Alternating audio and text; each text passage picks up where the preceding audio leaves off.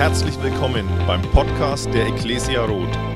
Wir freuen uns, dass du dir die Zeit nimmst, diese Predigt anzuhören und wünschen dir dabei eine ermutigende Begegnung mit Gott. Wir haben gerade ein cooles Lied gesungen. Mutig trete ich vor dem Thron. Ich weiß gar nicht, ob du dir schon Gedanken über dieses Lied gemacht hast, weil du denkst, wo ist hier der Thron und welchen Mut brauche ich? Die Bibel sagt uns mal, wenn du zu Gott kommst, dann komm als jemand, der die Erwartung hat, dass Gott dich beschenken wird. Und ich weiß, wie oft wir mutlos sind vor seinem Thron, mutlos seine Gegenwart suchen als Menschen, die nicht glauben, dass Gott sie beschenken will und dass Gott sie beschenken kann.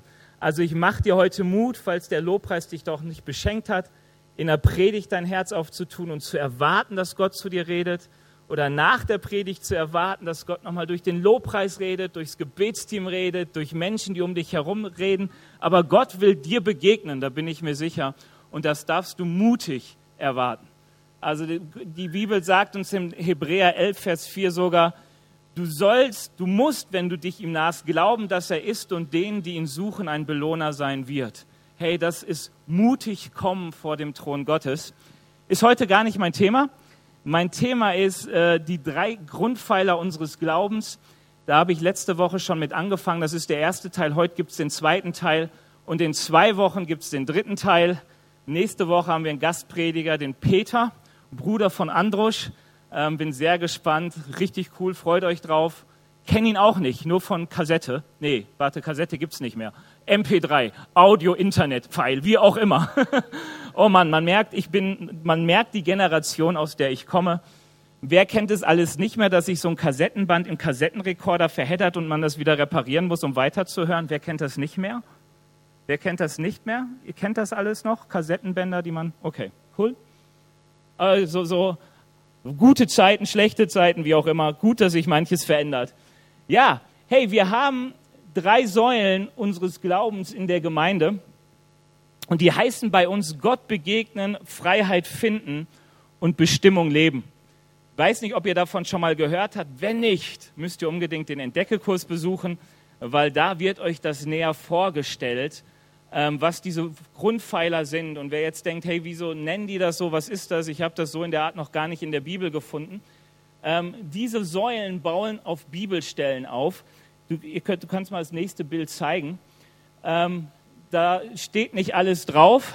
Ist unser Format gar nicht mehr 11 zu, äh, 10 zu 10, 18 Dings zu 9, sondern irgend, 16 zu 9 ist es noch? Wie auch immer. Ähm, also wir haben ein, zwei ganz bekannte Bibelstellen. Also die, die linke ist Markus 12, Vers 30, wo es heißt, liebe den Herrn, dein Gott von ganzem Herzen. Das ist die erste Säule, Gott begegnen. Warum? Weil du jemanden, den du nicht kennst und dem du nicht begegnen kannst, nicht lieben kannst. Das bedingt sich miteinander. Und dieser Vers geht dann weiter und liebe deinen Nächsten wie dich selbst. Freiheit finden, darüber rede ich heute Morgen. Das heißt, sich selbst zu lieben. Und die Bestimmung, die wir haben, ist, ähm, unseren Nächsten zu lieben.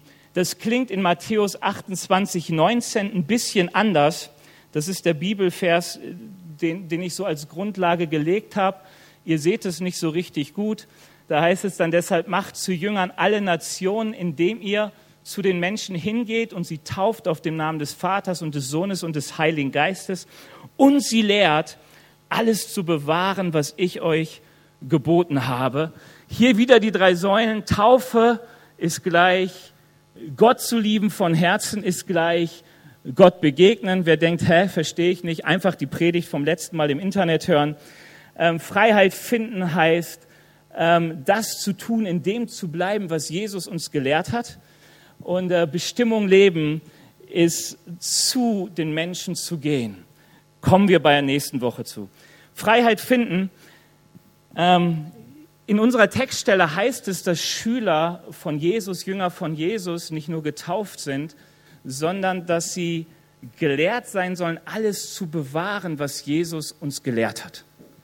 Ich weiß nicht, ob du sagst, hey, ich bin jemand, der alles bewahrt, was Jesus gelehrt hat. Ähm, ich habe manchmal das Gefühl, die Stelle wird so unter Christen ein bisschen mysteriös, geheimnisvoll verstanden. Ich weiß nicht, ob ihr auch Christen kennt. Also wir Christen sind manchmal komisch.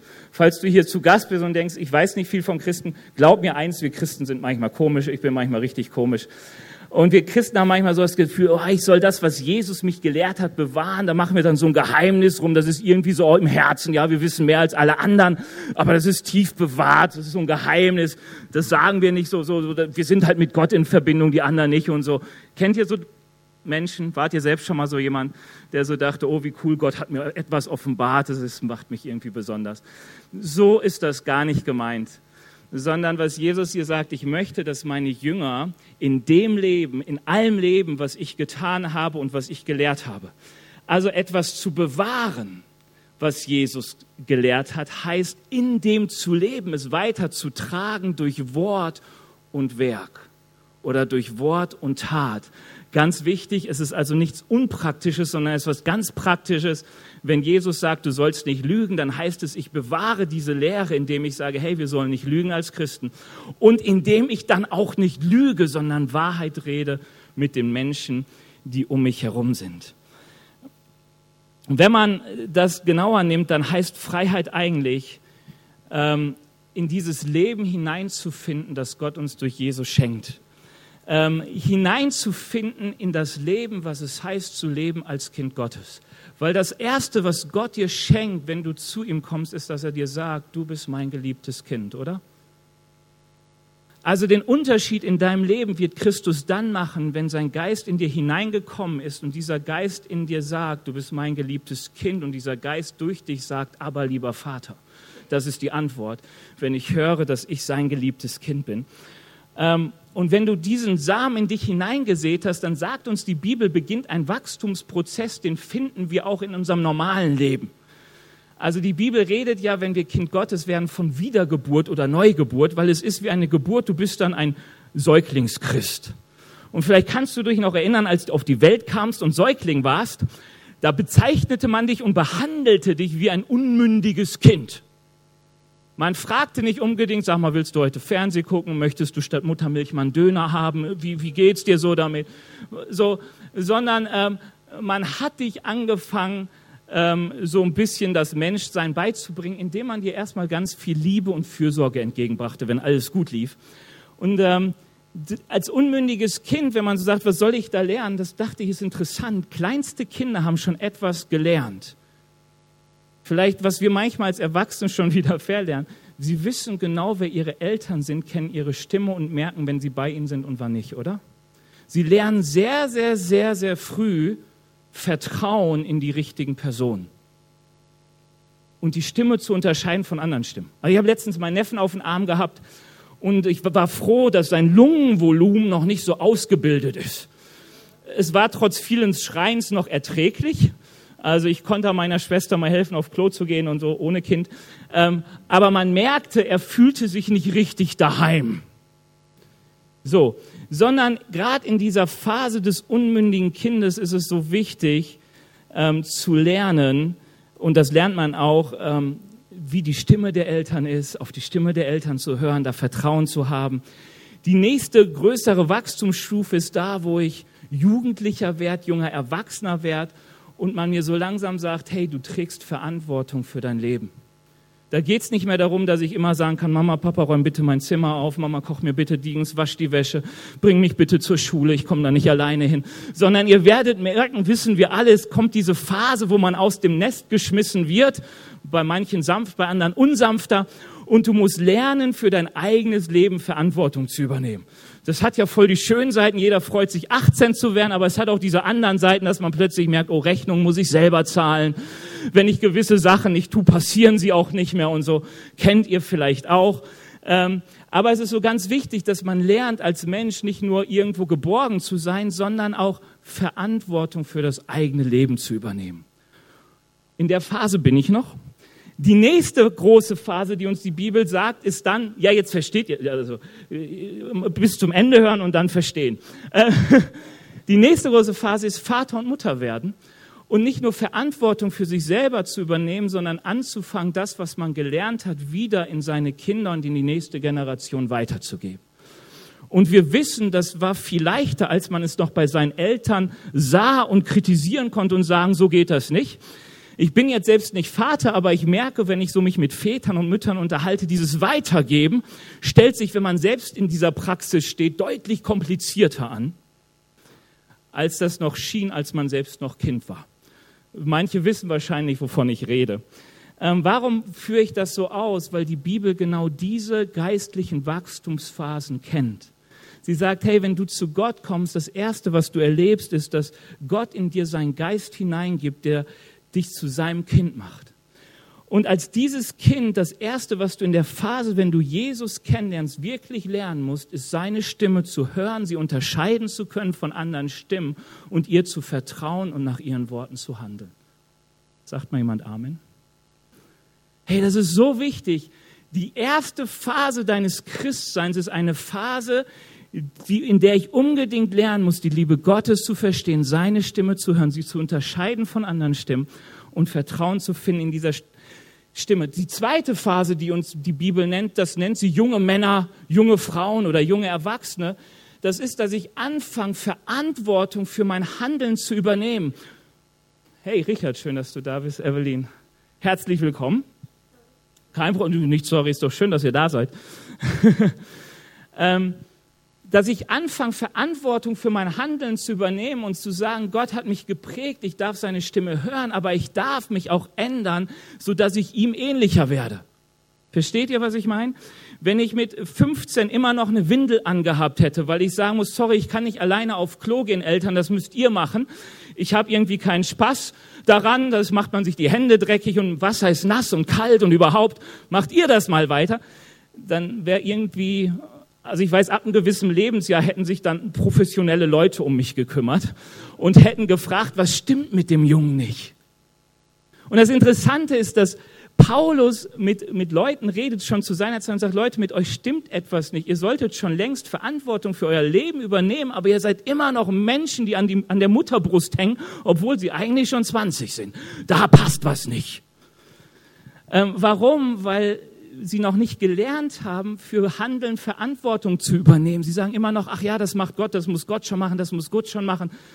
Und sie wachsen nicht darin, wirklich selbst Verantwortung für das zu übernehmen, was Gott ihnen anvertraut hat.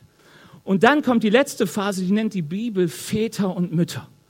Und die Bibel sagt schon, hey, Väter und Mütter habt ihr weniger.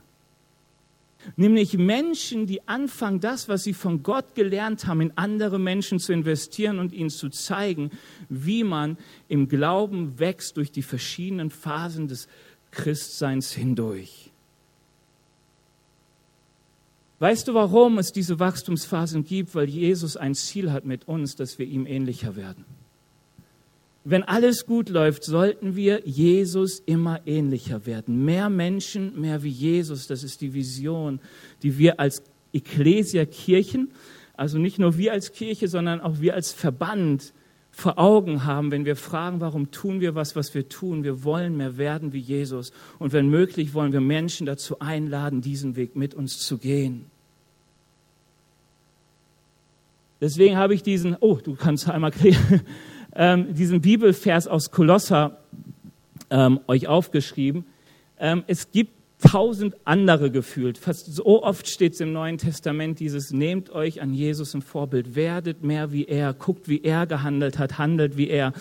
Und das heißt für mich, hey, in diese Freiheit zu finden, als Kind Gottes zu leben, zu beten, wie Jesus gebetet hat, ähm, zu lieben, wie Jesus seine Feinde geliebt hat, zu ähm, echt zu sein, wie Jesus echt war, rein zu sein, wie Jesus rein war, rein zu leben, wie Jesus gelebt hat, rein zu handeln, wie Jesus gelebt hat. Und ich merke, hey, ich bin in diesem Prozess des Wachstums drin. In manchen Punkten bin ich vielleicht schon Vater, in manchen Punkten bin ich noch ganz Kind und in manchen bin ich auch ein junger Erwachsener, aber ich merke, wie ich in diesem Prozess bin, Jesus ähnlicher zu werden. Und das ist eine Säule unseres Glaubens. Da, wo wir aufhören, Jesus ähnlicher zu werden, verleugnen wir unseren Glauben, oder? Oh, leises Amen habe ich vernommen. ähm, diese Säule nennt man übrigens Heiligung. Und weil Jörg so viel da schon in den letzten Wochen drüber gepredigt hat, dachte ich, ach, die muss ich gar nicht mehr groß erwähnen. Ich gehe gleich zur dritten. In der Vorbereitung dachte ich, oh, das ist nicht gut. Die dritte Predigt gibt's noch zu der dritten Säule, aber ich möchte etwas zu dieser zweiten Säule sagen, nämlich was hindert uns eigentlich daran, Punkte zu nennen, was uns daran hindert, in Heiligung zu leben. Weil die Problematik, dass man irgendwo stehen bleibt als Christ und geistlich kein Wachstum mehr erlebt, diese, diese, diese Wachstumsphasen vielleicht stecken bleibt, irgendwie immer unmündiges Kind bleibt, immer nur junger Erwachsener bleibt, die kennt Paulus schon. Die kenne ich. Die kennen wir vielleicht von anderen. ähm, weil sie gibt's immer wieder, dass du irgendwie daran gehindert wirst, weiter zu wachsen. Und ich möchte euch drei Punkte heute Morgen nennen, drei Punkte eingehen, die uns hindern, Jesus ähnlicher zu werden, wirklich in die Freiheit zu kommen, die Jesus uns gegeben hat. Und wir haben diesen Punkt bewusst Freiheit ähm, in Freiheit finden genannt, weil das, was Jesus uns verheißt, ist Freiheit, ist Leben im Überfluss. Das ist das Ziel des Glaubens, das ist das, was Jesus mitbringt. Und wenn du sagst, davon unterscheidet mich, sich mein Leben so extrem, dann ist es gut, jetzt zuzuhören. Hm. Wasser ist herrlich. So, der erste Punkt, den habe ich genannt, du bleibst nicht in der Liebe Jesu. Die Bibel sagt uns, Johannes könnte das ganze Kapitel lesen, ist super, da sagt Jesus, ich habe euch genauso geliebt, ich habe euch genauso geliebt, wie der Vater mich geliebt hat, bleibt in meiner Liebe. Wenn du nicht in Jesus Liebe bleibst, fehlt dir der Motor und das Benzin für Heiligung. Also wenn immer du nicht in der Liebe Jesu bleibst, ich sage noch, was das heißt, aber wenn du nicht in der Liebe Jesu bleibst, in ihr bist, dann wird Heiligung und das Jesus ähnlicher werden zu einem Krampf, den du eigentlich in deinem Leben nicht haben möchtest und den leider viel zu viele Christen in ihrem Leben haben. Was heißt das? Das eine heißt, dass du vielleicht noch gar nicht erkannt hast, dass Jesus zu dir spricht, du bist mein geliebtes Kind, an dem ich mich überschwänglich freue. Wisst ihr, wie der Vater Jesus geliebt hat? Der Vater sagte zu Jesus mal, zweimal sogar, Du bist mein geliebtes Kind, über das ich mich unaussprechlich freue. Matthäus 4 zum Beispiel. Und ich muss manchmal mal so fragen, glaubst du das? Und ich weiß, ich habe in meinem eigenen Leben er, erlebt, dass ich sage, natürlich glaube ich, dass Jesus mich liebt, damit bin ich geimpft worden, was soll er sonst tun, ja? Aber ich weiß, wie sehr ich dieses erfreut sich über mich immer festgemacht habe an den richtigen Werken. Ich habe versagt, Jesus kann sich nicht freuen über mich. Ich bin hier nicht gut, Jesus kann sich nicht freuen über mich. Ah, klar, dass Gott meine Gebete ich höre. Ich war da nicht so gut, der kann sich nicht freuen über mich. Jetzt habe ich keine Kinder, aber ich habe, zumindest denke ich immer, wenn ich das beobachte, Eltern lieben auch ihre Kinder, auch wenn sie trotzig sind. Oder? Ist so mein Gefühl. Also die meisten Eltern würden mir zustimmen, dass sie sagen, lieber mein trotziges Kind als gar nicht mein Kind. Und es sind ja auch nur so Phasen, die gehen irgendwann wieder vorüber, fragt meine Eltern. also das ja. Aber das Interessante ist, dass wir irgendwie denken, die Liebe Gottes zu uns ist weniger stark. Er hat wohl seinen Sohn gegeben für uns, aber wir glauben, die Liebe endet und die Freude über uns endet, wenn unser Gehorsam endet, wenn unser so sein, wie er möchte, endet. Dabei ist Gott doch so klar, wenn wir seine Kinder werden, dass wir erstmal ein unmündiges, trotziges, relativ auf wenig Bedürfnisse begrenztes Säuglingskind sind. Das wächst. Und ich glaube, dass es so extrem und entscheidend wichtig ist, dass du erlebst, erkennst, weißt und durchdrungen bist von dem Punkt, dass Jesus dich liebt, unabhängig von jeder guten Leistung, die du für ihn tust. Amen, das ist ein gutes Amen.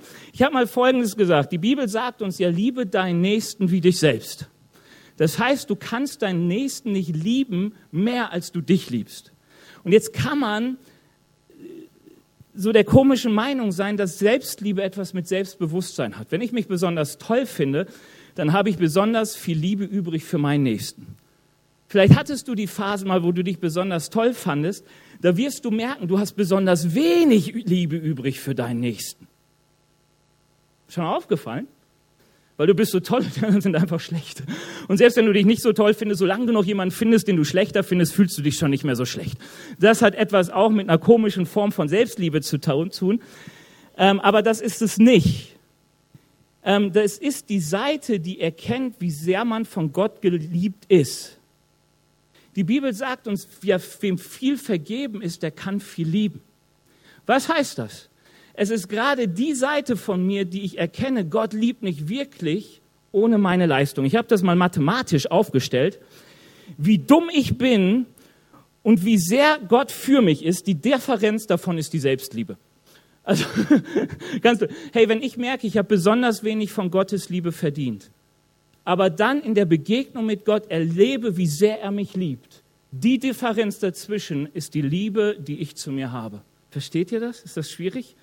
Noch so, also was ich damit sagen will, wenn ich glaube, ich bin eigentlich ganz toll und Gott tut sich gut daran, mich zu lieben und ich denke, cool, dass Gott mich liebt, dann habe ich nicht viel Liebe in mir, die ich weitergeben kann an meinen Nächsten. Sondern meine Selbstliebe wächst dadurch, dass ich merke, Gott liebt mich gerade, obwohl ich so bin, wie ich bin. Weißt du, meine Gottesbegegnung, wo meine Selbstliebe gewachsen ist, ist die, wo ich seine Annahme gespürt habe, gerade da, wo ich dachte, ich habe es überhaupt nicht verdient. Weißt du, da sitze ich im Gottesdienst und denke, Benny, du hast noch einen falschen Film geguckt die Nacht. Weißt du, ich weiß nicht, früher kamen immer diese Erotikviecher, gerade von Samstag auf Sonntag.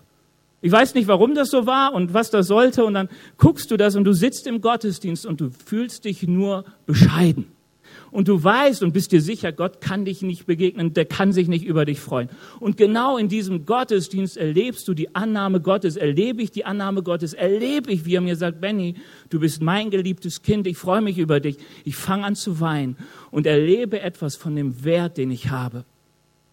Nämlich die Weise, wie ich merke, wie Gott mich geliebt hat. Das ist die Frage der Selbstliebe. Deswegen ist es so, so wichtig für das Thema Heiligung weil die Energie und die, die Freude daran, so werden zu wollen wie Jesus, entsteht daraus, dass ich weiß, wie sehr Jesus mich liebt und dass ich es erlebt habe, wie sehr er mich liebt. Und wenn ich, wenn, ich, wenn ich diese Liebe nicht habe, dann christianisiere ich mehr. Das heißt, ich versuche mir ein christliches Verhalten anzutrainieren. Das funktioniert natürlich auch. Weißt du, Menschen kann man immer erziehen. Dafür braucht man Gott nicht. Das Problem ist nur, es bringt nicht das Leben hervor, weil es nicht aus dieser inneren Liebe, ich bin geliebt von Gott kommt. Es ist furchtbar, wenn es kommt aus dem Antrieb, Gott muss mich lieben und ich will geliebt sein, deswegen versuche ich immer mehr. Das ist anstrengend.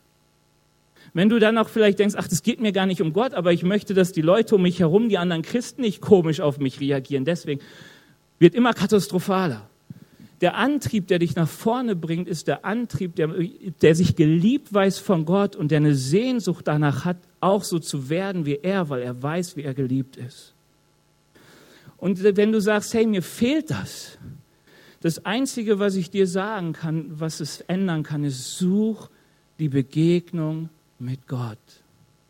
Weißt du, das einzige Gebet, das du haben darfst, ist einfach, Herr, begegne mir. Es gibt so viele große Männer und Frauen Gottes, die zeigen, wie schwer sie es taten, Gott ähnlicher zu werden und dann die Begegnung mit Gott hatten und plötzlich wieder sich geliebt wussten und plötzlich wieder vorwärts gehen konnten. Ich nenne einfach mal kurz ein paar Namen. Elia. Elia, ein Riesenprophet, macht tolle Sachen für Gott.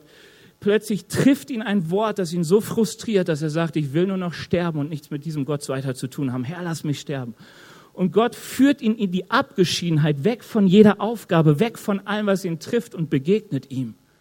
Vielleicht kann mal sein, wenn du die Liebe Gottes nicht mehr spürst, zu sagen, hey, ich nehme mir mal drei Tage Zeit, fahr irgendwo weg in irgendeiner Hütte und such einfach nur Gott. Ich nehme meine Bibel mit, schalte mein Handy aus und guck, was Gott mir sagt. Ich glaube an einen Gott, der dich sucht, mehr als dass du ihn suchst. Deswegen glaube ich auch daran, dass solche Zeiten sehr fruchtbar sind mein persönliches Erleben. Mose.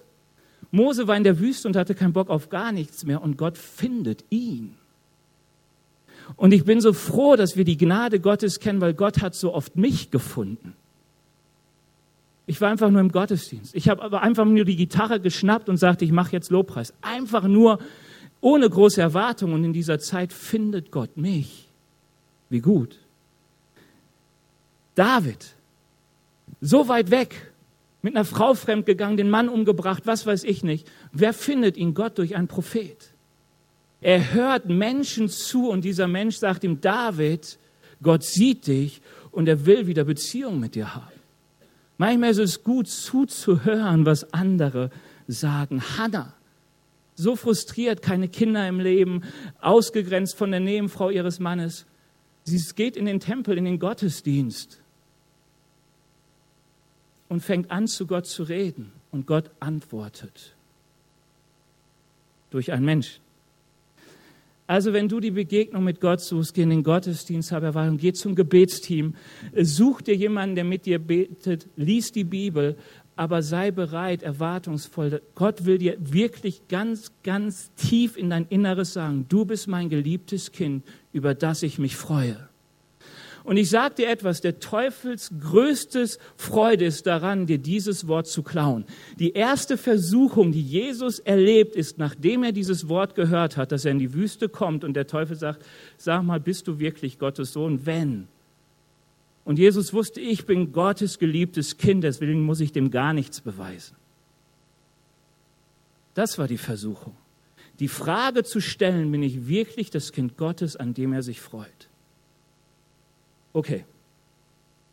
Der zweite Punkt, weshalb das, äh, das mit, dem, mit dem, also immer noch der erste, aber so, so ein Grund, weshalb du nicht in der Liebe Gottes bleibst, ist, dass du nie gehört hast, wirklich die Stimme Gottes und die Gegenwart Gottes für dich zu suchen. Hey, ich merke das und das ist eine traurige, eine schwierige, eine gefährliche Entwicklung. Nicht nur bei uns in der Gemeinde so, sondern was man allgemein merkt, dass Christen nicht mehr von sich aus lernen, dass das Wort Gottes zu ihnen persönlich redet. Die es nicht mehr alleine schaffen, so zu beten, dass Gott ihnen begegnet und sie lastenlos werden und die Antwort von Gott empfangen. Ich weiß nicht, wie es dir geht, aber wenn du immer auf den nächsten Gottesdienst wartest, wenn du immer dir nur Predigten reinziehst, wenn dieses und jenes ist, Du musst lernen, dass Gott einfach nur durch sein Wort zu dir redet. Du musst lernen, für dich zu beten, auch ohne Gebetsteam. Es ist so wichtig, mündig zu werden in diesen, in diesen ganz kleinen Anfangsgrundlagen des Kindsein Gottes. Ich kenne die Stimme meines Vaters. Ich kann sie unterscheiden von der Stimme meiner Seele. Ich kann sie unterscheiden von den Stimmen, die von außen kommen. Ich habe es gelernt, dass das Wort Gottes mir Ermutigung zuredet. Ähm, also wenn ich vom Bibellesen rede, dann möchte ich, wir, wir denken so oft, ich muss mit meinem Hirn was verstehen. Weißt du, hier Joni, ich, Tim, wir haben wir, dreieinhalb Jahre Bibelschule besucht, um ein bisschen zu verstehen, was das Hineinknien in das Wort Gottes bedeutet, um sie vom Verstand her irgendwie auszulegen, um hermeneutische Prinzipien zu lernen, exegetische Grundlagen zu bekommen, Griechisch und Hebräisch zu lernen. Versteht ihr, das ist gar nicht, was Gott will. Du musst dir nicht erst eine Million Videos angucken über, wie lese ich die Bibel richtig. Du sollst dir die Hoffnung für alle oder eine andere leicht verständliche Bibel nehmen und sagen, Herr, ich lese jetzt, rede du zu mir. Punkt. Weil dann kann dieses einfache Wort, das du schon immer kennst, du sollst nicht lügen, plötzlich sehr lebendig in dir werden und dir, dir in einer Weise begegnen, wo du sie bisher noch nicht kanntest. Vielleicht bei deiner Steuererklärung. Also ich lade dich ein, wenn du sagst, ich kenne die Stimme Gottes nicht, suche dir jemanden, wo du weißt, der versteht die Stimme Gottes und helf ihm. Sag einfach mal, bete doch mal mit mir. Lass uns zusammen beten. Wie lernst du besser beten, als mit Leuten zu beten? Gibt keine bessere Möglichkeit. Ähm, die Jünger hatten diesen Wunsch schon an Jesus. Herr, lehre uns beten. Wir wollen so beten wie du. Du, du kannst das irgendwann anders. Du, du, du betest die Nacht durch und schläfst nicht ein. Wir beten zehn Minuten und sollen eine Stunde wachen, aber sind sofort eingeschlafen. Wie machst du das?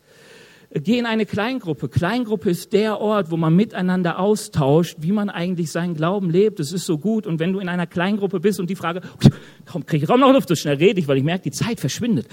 Ähm, ich werde ruhiger. Aber was so wichtig ist, wenn die Frage nicht beantwortet wird, dann stell sie doch einfach. Dann sag einfach mal, ich höre die Stimme Gottes nicht, keine Ahnung, was da bei euch im Kopf vorgeht, aber wie macht ihr das? Und trifft das auch zu, was ihr hört. ja, also ähm, macht das mal.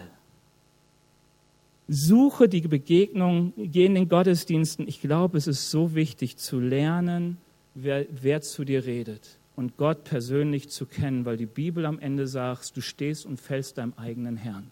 Du bist für dein Leben verantwortlich. Und so gerne wie auf andere schieben, das waren meine Eltern, das war meine Gemeinde, das war mein Pastor, du wirst irgendwann vor Jesus stehen und er sagt, warum hast du nicht? Und das ist keine Drohung, sondern eine Einladung, dass Gott zu dir reden will, dir begegnen will, dich führen möchte. Zweiter Punkt, weshalb ich vielleicht an Heiligung scheiter, ähm, ist, dass du, ich, wir ein verkehrtes, verirrtes Herz haben. Weißt du, die Bibel, das ist so schön, dieser Spruch ist Gold wert. Nichts auf dieser Welt ist so hinterhältig und verschlagen wie das Herz, das du hast. Wer kann es durchschauen? Hey, ich wurde so oft schon verarscht von meinem eigenen Herzen. Ich wurde so oft schon veräppelt von meinem eigenen Herzen. Ähm, und ich sage dir etwas, wir haben das sogar in unserer deutschen Sprache, wie soll ich sagen, versprachlicht, dass unser Herz uns betrügt. Zum Beispiel gibt es diesen netten Spruch, du bist blind vor Liebe. Blind vor Liebe heißt, dein Herz strebt nach etwas und du siehst Realitäten nicht mehr, die wichtig wären zu beachten. Du bist blind vor Eifersucht. Dein Herz treibt dich, weil du eifersüchtig bist und du siehst nicht mehr die richtige Realität. Du wirst betrogen, du gehst in eine falsche Richtung und bist völlig überzeugt, es ist das Richtige, weil du blind vor Eifersucht bist. Oder? Blind vor Liebe, blind vor Eifersucht. Habe ich noch was? Blind vor Wut. Das ist übrigens der Grund, weshalb man sagt, wenn du wütend bist, erstmal schlafen gehen, bis die Wut weg ist, weil du handelst, weil du blind vor Wut bist, selten richtig weil die Wut macht dich blind für die Wahrheit. Und die Bibel sagt uns, dass es Herzensprobleme gibt, die machen uns blind für das, was Gott will. Das größte Herzensproblem, was uns immer von Gott wegführt und was uns blind macht für Gottes Reden, ist Stolz. Du findest große Persönlichkeiten wie David, wie Hiskia, die wurden gerade am Ende ihres Lebens stolz und sie waren nicht mehr empfänglich für das Reden Gottes. Ich weiß, Stolz ist eine große Krankheit, gerade auch von Christen, die länger dabei sind. Die denken schon zu wissen, dass sie jemanden sind, die schon wissen und glauben, ähm, dass sie vieles gelernt haben, sich abheben von den anderen und da so. Die Bibel warnt uns so oft, Gott widersteht dem Stolzen, den Demütigen gibt er Gnade. An einer Stelle im Alten Testament heißt es, den Verkehrten zeigt sich Gott verkehrt. Was heißt das? Ein verkehrtes Herz nimmt die Wahrheiten Gottes falsch wahr. Da gibt es eine ganz interessante Geschichte, weil was führt uns noch? Unser Herz in falsche Richtung, macht uns blind für die Wahrheit Gottes, ist Habgier. Hat jemand in den letzten Wochen, Monaten was über Habgier gehört? Ich glaube, die größte Krankheit unseres Herzens, vielleicht noch mehr als Stolz, ist Habgier dass sich wollen, dass etwas in einem Leben sich verwirklichen muss. Ähm, die interessanteste Geschichte darüber, die vielen Christen Kopfzerbrechen macht, ist Biliam im Alten Testament, 4. Mose 22 bis 24. 4. Mose 22. Habt ihr die schon mal gelesen? Da heißt, da ist dieser Mensch, der wird von einem König eingekauft. Der sagt, hey Biliam, verfluch mir das Wort Israel, äh, verfluch mir das Volk Israel, ich gebe dir Geld. Und er sagt erstmal, kann ich nicht machen. Und dann heißt es, er suchte Gott und bekam das Okay und ging weiter. Und plötzlich widersteht ihm Gott. Und er betet wieder und bekommt das Okay und geht weiter. Am Ende steht er vor Israel, kann es nicht verfluchen, aber stellt dem Volk Israel eine Falle, indem er dem König sagt, hey, ich kann es nicht verfluchen, aber weißt du, die haben so ein Problem mit Unzucht, schick doch mal schöne, leicht bekleidete Frauen darüber, du wirst schon merken, das wird sie aufhalten. William stirbt deswegen kommt um durch Israel. Aber was ist das Interessante und für uns so Schwierige? Er betet und bekommt das Okay und geht weiter. Obwohl Gott eigentlich schon ein Nein am Anfang hatte. Wisst ihr, was das ist? Habgier. Wenn du ein habgieriges Herz hast und ich dir sage, suche Gott, dann wird die Antwort, die du wahrscheinlich bekommst, wo du sagst, Gott hat so zu mir geredet, nicht die Antwort sein, die Gott zu dir geredet hat. Das ist spooky. Oder? Aber ich kenne es so oft aus meinem Leben, aus anderen, dass ich Leuten, die eigentlich, das, das, Schön, das Leichteste ist das zu sehen, ich wünsche mir unbedingt diesen und jenen Partner. Sag mal, Herr, Passt es? Natürlich passt es. Weil dein Herz sich schon längst dem zugewandt hat, das haben zu wollen. Weißt du, es gibt total fromme Ausdrücke von Habgier. Ich möchte, dass Jesus, dass äh, Gesundheit, verstehst du, Gesundheit kann ein frommes, habgieriges Tool sein, weil es erstmal ganz egoistisch ist. Ich möchte gesund sein. Wenn ich Menschen frage, was willst du sein? Hauptsache gesund. Das ist in unserer Gesellschaft ein Götz. Und dann machen, umgarnen wir ihn noch fromm. Bete dieses und jenes und kümmere dich die ganze Zeit um deinen Glauben und deine Krankheit. Du wirst merken, dass es am Ende Habgier ist, die dich in der Frage der Heiligung nicht voranbringt. Es gibt ein interessantes Buch, spricht so der Herr. Da spricht ein Mensch, der so mit Benny hin und unterwegs war aus der charismatischen Szene und sagt, wie oft Propheten ihm Dinge auf den Kopf zugesagt haben, die sie nicht kannten, aber nur die Habgier seines Herzens ihm offenbart haben. Also er sagt, er hat sich Sachen gewünscht, die waren nicht von Gott und der Prophet sagt, hey, diese und diese Sache, Gott wird sie tun. Und er sagte, sie war falsch. Sie haben nur seine Habgier prophezeit. Das geht jetzt ganz in die Tiefe. Ich will dir nur sagen, was ich damit sagen will. Wenn dein Herz falsch ist, wirst du Gott nicht richtig erkennen. Ich komme noch drauf. Und ein anderes, was du siehst, ist Zorn. Mose war zornig, schlug den Felsen zweimal. Das ist der Grund, weshalb er nicht ins Land Israel kam, die Verheißung nicht erbte. Weil sein Zorn ihn blind gemacht hat für das, was Jesus wirklich oder Gott wirklich wollte. Kann man alles nachlesen? Wenn du dich fragst, Benny, wenn ich blind bin durch Dinge, die in meinem Herzen sind, durch Stolz, wenn ich blind bin durch Habgier, wie komme ich denn da raus? Weil wenn ich Gott suche, höre ich ihn ja falsch. Und glaub mir, das ist das Problem verkehrten Herzens, auch wenn du stolz bist. Du denkst, du bist absolut richtig. Ich kann mich noch so gut erinnern. Ich war 16 Jahre, sitze im Gottesdienst, höre eine Predigt über Gnade und denke, der Irrlehrer. So eine schlechte Predigt sitze wie jeden Sonntag mit meinen Eltern im Auto und die sagten, boah, war das eine gute Predigt über die Gnade. Und ich so, Mann, oh Mann, oh Mann, jetzt bin ich schon weiser als meine Eltern geworden. Huh, ich muss für sie beten, dass Gott sie. Naja, das Ding war, ich war einfach stolz. Und ich dachte, ich bin ein guter, leistungsfähiger Christ, der den Gott so lieb hat, weil er so gut in dem steht, was Gott möchte. Ich war einfach stolz und blind für die Wahrheit. Das Einzige, was gegen ein verkehrten Herz hilft, ist Demut. Du kommst nie weg, außer du merkst immer wieder, ich muss Mut haben zum Dienen. Mut haben, Gott zu dienen. Einfach sein Wort tun. Solange du dein sein Wort liest und er dir irgendetwas sagt, ist es völlig wurscht, ob da steht, du sollst nicht morden und du mordest weiter oder ob am Ende da steht, du sollst den Gottesdienst besuchen, aber du besuchst ihn nicht. Am Ende ist immer das Gleiche. Du denkst, du bist weiser als Gottes Wort, wenn du es nicht tust. Mut heißt, ich habe den Mut, einfach mal das zu tun und zu glauben.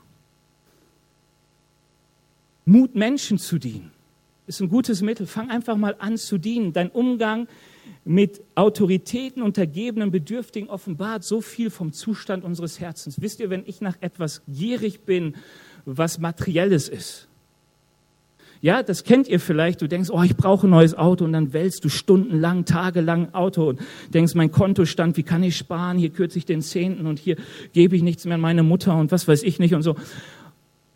Und das Beste, was dagegen ist, fang an zu dienen, sag, wo ist jemand bedürftig, alles Geld bloß mal schnell weg. Warum? Weil mehr als alles, was man sonst bewahrt, behüte dein Herz. Es gibt nichts Wichtigeres, als dein Herz zu bewahren. Es heißt nicht, mehr als alles, was man sonst bewahrt, behüte deine Ehre. Mehr als alles, was man sonst bewahrt, behüte dein christliches Ansehen oder was weiß ich nicht. Sondern das Wichtigste, was die Bibel kennt, bewahre dein Herz.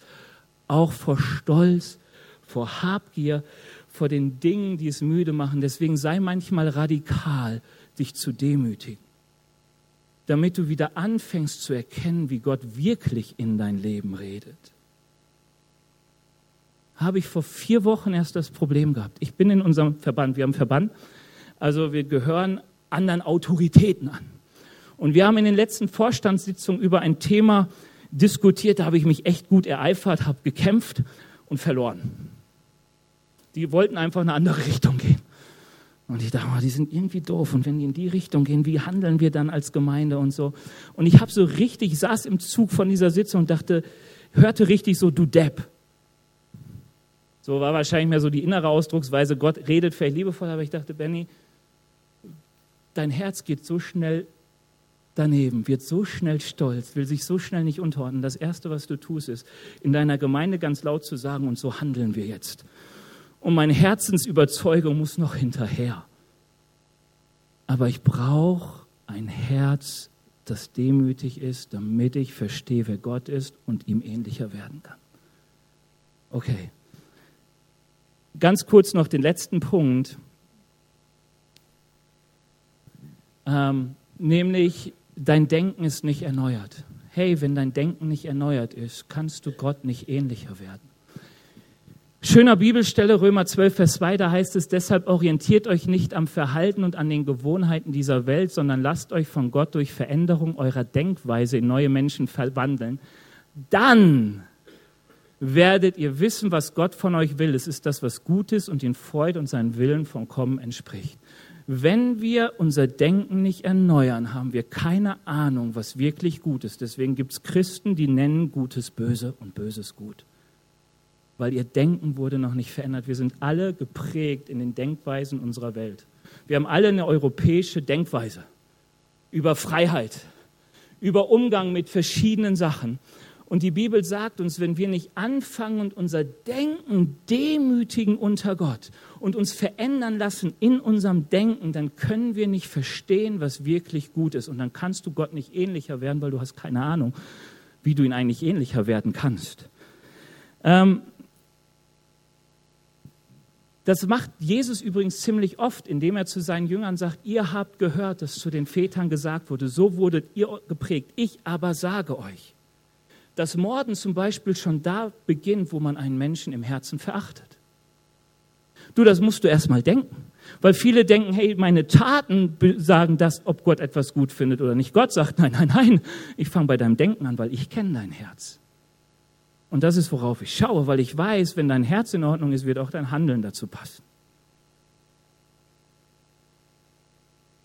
Dass Jünger lernen mussten, die Armen habt ihr alle Zeit, aber mich nicht.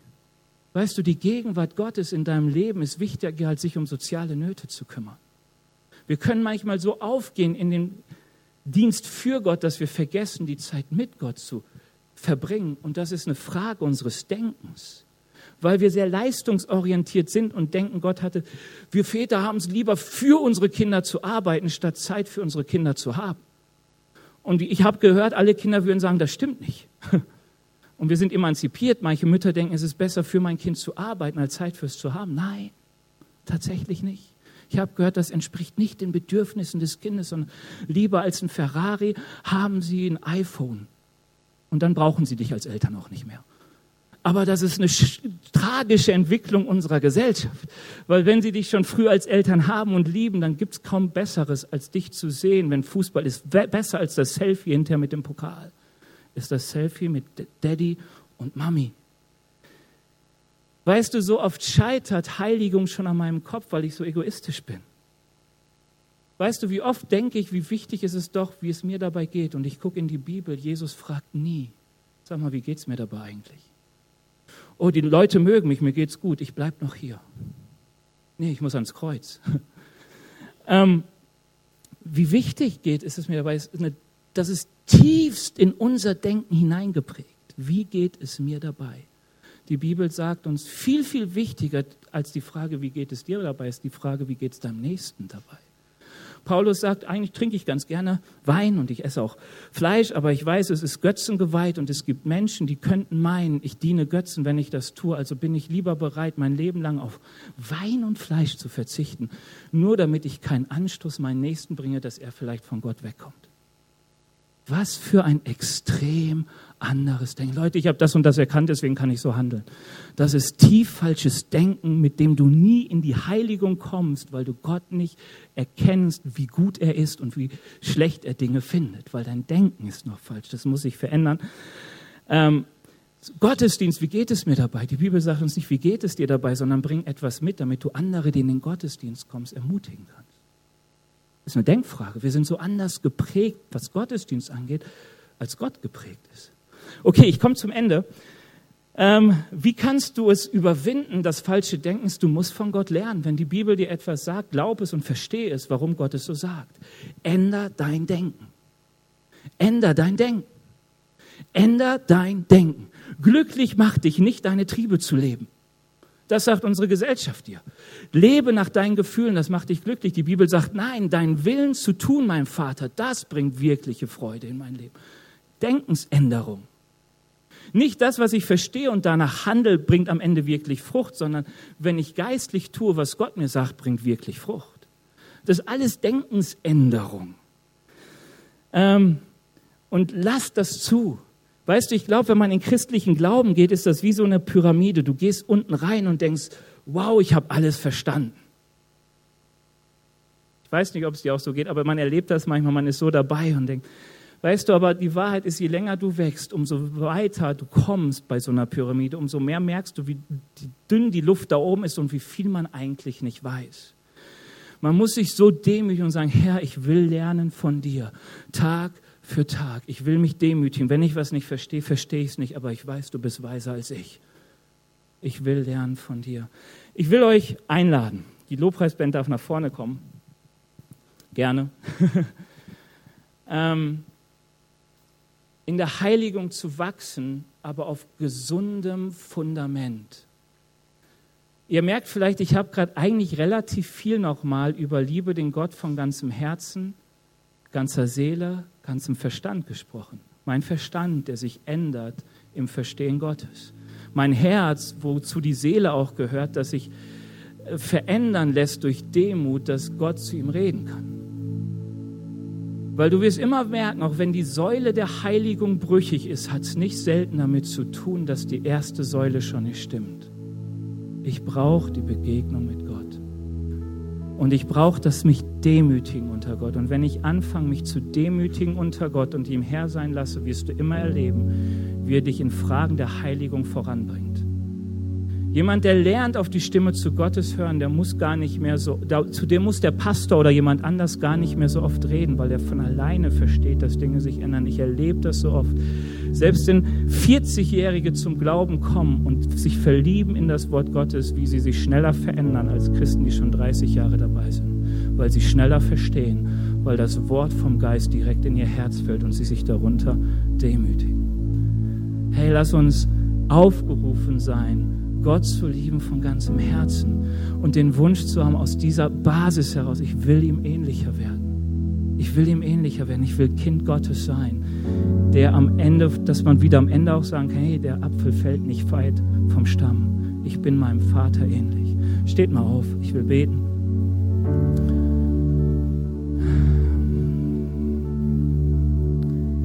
Herr Jesus, ich danke dir dafür, dass du uns liebst und dass du treu bist, wenn wir untreu sind, dass du zu uns stehst. Herr Jesus, es ist, es ist so genial, dich zu erleben und, und zu erleben, dass du treu bist bei allem Versagen, das wir so oft mit uns bringen. Herr Jesus, und wir wollen nicht glauben, irgendwie leben und wir wollen nicht irgendwie dir hinterhergehen, sondern wir wollen teilhaben an dem Leben, das du gibst, an der Freude, die du gibst. Herr, wir wollen die Gerechtigkeit, das Rechtsprechen erleben. Wir wollen erleben, Herr, wie geliebt wir sind in dir. Und ich bitte dich, dass du jetzt zu uns kommst und an unsere Herzenstür klopfst. Herr Jesus, du weißt, wo wir vielleicht manch ein Versprechen erneuern müssen, wo wir vielleicht manche Sünde jetzt niederlegen müssen am Kreuz. Herr, wo wir uns neu verlieben müssen in dich. Herr, wofür vielleicht neue Entscheidungen treffen müssen, dich zu suchen, auch wenn mal nicht Sonntag ist. Herr Jesus, ich bete dich, dass du uns jetzt begegnest. Ich bete dich, dass du uns jetzt begegnest. Amen. Ich lade dich ein, such Gott und hör auf das Klopfen seines Geistes an dein Herzen. Wir hoffen, dass dir diese Predigt gefallen hat und dich in deinem Leben mit Gott stärkt. Außerdem wollen wir dich gerne besser kennenlernen. Dazu bist du herzlich eingeladen, unsere Sonntagsgottesdienste um 10 und 17 Uhr zu besuchen.